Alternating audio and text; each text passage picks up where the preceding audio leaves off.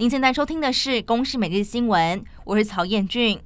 带您一起关心六月二十一号的重点新闻。新冠肺炎疫情本土个案在今天新增了五万六千多例，以台中、高雄和新北最多。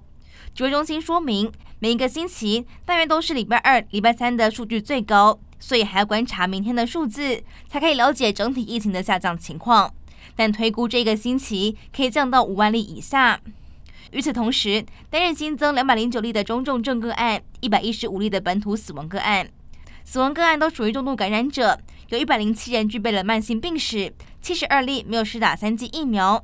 在中重症个案当中，新增两例儿童重症，分别是四个月大的男婴，还有两岁男童，都出现了肺炎，正在加护病房救治。本土的确诊人数突破三百万大关，现在不只要担心儿童染疫发生多重系统发炎症 Miss C，还要注意成人的多重器官发炎 Miss A 的相关个案。MIS-A 可能具备胸痛、心律不整等现象，和新冠肺炎的重症差异是在于呼吸症状的相对轻微。但因为案例报告增加，发现有一半的患者需要住到加护病房，整体死亡率高达百分之十。新北市两岁男童恩恩染疫病逝，被视为延误就医的英党，如今再曝光，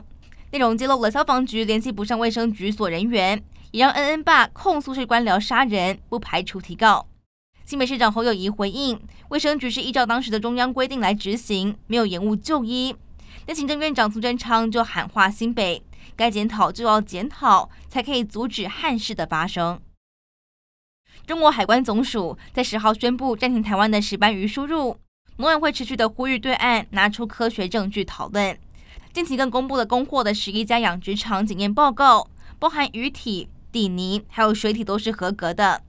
而在上午确诊解隔离之后，首度露面的农委会主委陈吉仲就强调，最近几年检验上市的石斑鱼都符合标准。国际燃料价格大涨，台电营运压力大。面临全年亏损两千亿元的压力，下个星期一二十七号将召开电价审议会，外界预估可能在七月调涨电价，不排除企业用电大户率先调涨。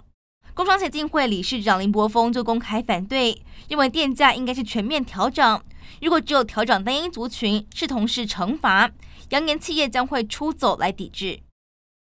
俄乌战争持续，欧盟各国要求俄罗斯当局停止封锁乌克兰的黑海港口，才可以让大量的被积存谷类被运往全球市场，否则会有部分的脆弱地区将面临饥荒。